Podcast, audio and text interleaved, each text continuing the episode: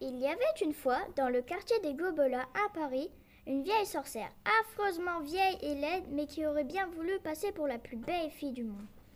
Un beau jour, en lisant le journal des sorcières, elle tomba sur le communiqué suivant. Madame, vous qui êtes vieille et laide, vous deviendrez jeune et jolie, et pour cela, mangez une petite fille à la sauce tomate. Et plus bas en petites lettres, attention, le prénom de cette petite fille devra obligatoirement commencer par la lettre N. Or, il y avait dans ce même quartier une petite fille qui s'appelait Nadia. C'était la fille aînée de Papa Saïd. Je ne sais pas si vous connaissez, qui tenait l'épicerie buvette de la rue Broca. Il faut que je mange, Nadia. Se dit la sorcière.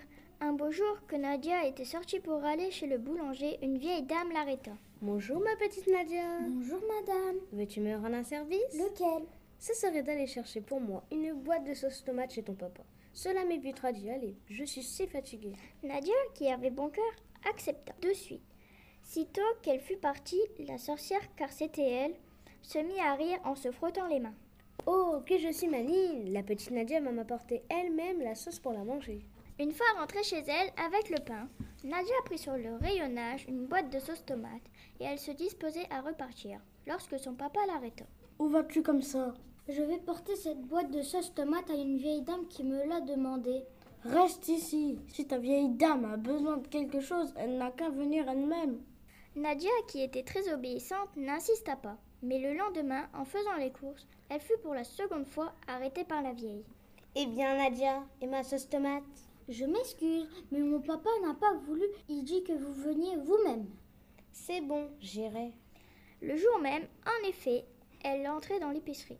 Bonjour, monsieur Saïd. Bonjour madame, vous désirez Je voudrais Nadia. Hein Oh, pardon, je voulais dire une boîte de sauce tomate. Ah bon Une petite ou une grande Une grande, c'est pour Nadia. Quoi Non, non, je voulais dire, c'est pour manger des spaghettis. Ah bien, justement, j'ai aussi les spaghettis. Oh, ce n'est pas la peine, j'ai déjà Nadia. Comment Excusez-moi, je voulais dire une spaghetti, je les j'ai déjà chez moi. En ce cas, voici la boîte. La vieille prit la boîte, la paya, puis au lieu de partir, se mit à la soupeser. Hmm, c'est peut-être un peu lourd. Est-ce que vous ne pourriez pas Quoi envoyer Nadia la porter chez moi Mais papa Saïd se méfiait. Non madame, nous ne livrons pas à la domicile. Quant à Nadia, elle a autre chose à faire. Si cette boîte est trop lourde pour vous, ah bah, tant pis. Vous avez qu'à la laisser. C'est bon, je l'emporte. Au revoir, monsieur Saïd. Au revoir madame. Et la sorcière s'enfuit avec la boîte de sauce tomate. Une fois rentrée chez elle, elle se dit J'ai une idée. Demain matin, je vais aller rue Mouffetard et je me déguiserai en marchande. Lorsque Nadia viendra faire les cours pour ses parents, je l'attraperai. Le lendemain, elle était rue Mouffetard, déguisée en bouchère lorsque Nadia vint passer. Bonjour, ma petite fille. Tu veux de la viande Ah non, madame, aujourd'hui je viens acheter un poulet. Zut Pensa la sorcière.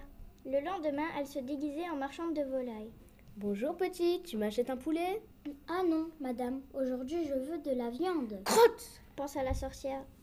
Le troisième jour, déguisée à nouveau, elle vendait à la fois de la viande et de la volaille. Bonjour Nadia, bonjour ma petite fille. Qu'est-ce que tu veux Tu vois, aujourd'hui je vends de tout. Du bœuf, du mouton, du poulet, du lapin. Oui, mais moi je veux du poisson. Flûte Rentrée chez elle, la sorcière réfléchit et réfléchit, puis elle eut une nouvelle idée. Eh bien, puisque c'est comme ça, demain matin, je deviendrai à moi toute seule toutes les marchandes de la rue Mouffetard. Et en effet, le jour suivant, toutes les marchandes de la rue Mouffetard, il y en avait exactement 267, c'était elle. Nadia vint comme à l'ordinaire, s'approcha sans méfiance d'un inventaire de légumes pour acheter, cette fois, des haricots verts, et elle allait payer quand la marchande la saisit par le poignet, l'enleva et hop l'enferma dans le tiroir caisse. Mais heureusement, Nadia avait un petit frère, qui s'appelait Bachir. Voyant que sa grande sœur ne rentrait pas, Bachir se dit C'est sûrement la sorcière qui l'a prise. Il faut que j'aille la délivrer. Il prit sa critère à la main et s'enfuit rue Mouffetard. En le voyant arriver, les 267 marchandes qui étaient la sorcière se mirent à crier. Où vas-tu comme ça, Bachir Bachir ferma les yeux et répondit. Je suis un pauvre musicien aveugle et je voudrais chanter une petite chanson pour gagner quelques sous. Quelle chanson Je veux chanter une chanson qui s'appelle Nadia où es-tu Non, pas celle-là. Chante-en une autre. J'en n'en sais pas d'autres. Alors, chante-la tout bas. C'est entendu. Je chanterai tout bas. Et Bachir se mit à chanter tout. haut. Nadia, Nadia où es-tu Nadia, Nadia où es-tu Réponds-moi que je t'entende. Nadia, Nadia où es-tu Nadia, Nadia où es-tu car je ne te vois plus. Moins fort, moins fort, tu nous casses les oreilles. Mais Bachir continuait de chanter, Nadja, Nadja, où es-tu Nadja, Nadja, où es-tu quand tout à coup, une petite voix lui répond. Bachir, Bachir, délivre-moi ou la sorcière me tuera. En entendant ces mots, Bachir ouvrit les yeux et les 267 marchands se terrent sur lui en criant. C'est un faux aveugle, c'est un faux aveugle. Mais Bachir, qui était courageux, brandit sa petite guitare et assomma d'un coup la marchande la plus près. Elle tomba raide et les 266 autres tombèrent en même temps qu'elle, assommée elle aussi.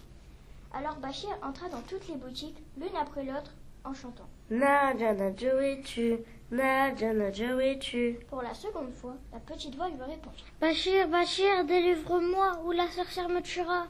Cette fois, il n'y avait plus de doute.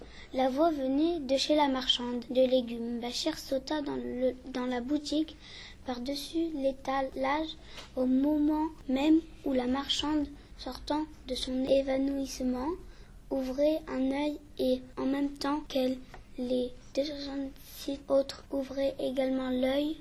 Heureusement, Bachir s'en aperçut et d'un coup de guitare bien appliqué, il les rendormit pour quelques minutes. Ensuite, il essaya d'ouvrir le tiroir-caisse, cependant que Nadia continuait à chanter. Bachir, Bachir, délivre-moi ou la sorcière me tuera. Mais le tiroir était trop dur, cela n'avançait pas. Nadia chantait et Bachir travaillait. Et pendant ce temps, les 267 marchandes se réveillaient, mais cette fois-ci, elles se gardaient bien d'ouvrir les yeux. Elles restaient les yeux fermés au contraire, et elles s'approchaient en rampant de la boutique où Bachir travaillait afin de le cerner. Comme Bachir, épuisé, ne savait plus que faire, il vit passer un grand marin, tout jeune et très costaud, qui descendait la rue. Bonjour Mara, veux-tu me rendre service Lequel Ce serait de porter ce tiroir-caisse jusque chez nous. Ma sœur est enfermée dedans. Qu'est-ce que j'aurai comme récompense Tu auras l'argent et moi j'aurai ma sœur. D'accord Bachir souleva le tiroir-caisse et allait le passer au marin. Quand la marchande de légumes qui s'était approchée tout doucement l'attrapa par un pied et se mit à glapir. Ah, brigand, je te tiens. Bachir perdit l'équilibre et laissa échapper le tiroir-caisse. Celui-ci, qui était très lourd, tomba en plein sur la tête de la marchande. Et de ce coup-là, les 267 marchandes eurent toutes en même temps le crâne fracassé, ouvert avec toute la cervelle qui sortait. Cette fois, la sorcière était morte et bien morte. Ce n'est pas tout. Sous le choc, le tiroir s'ouvrit et Nadia en sortit. Elle embrassa son petit frère, le remercia et tous deux retournèrent chez leurs parents, pendant que le marin ramassait dans le sang l'argent de la sorcière.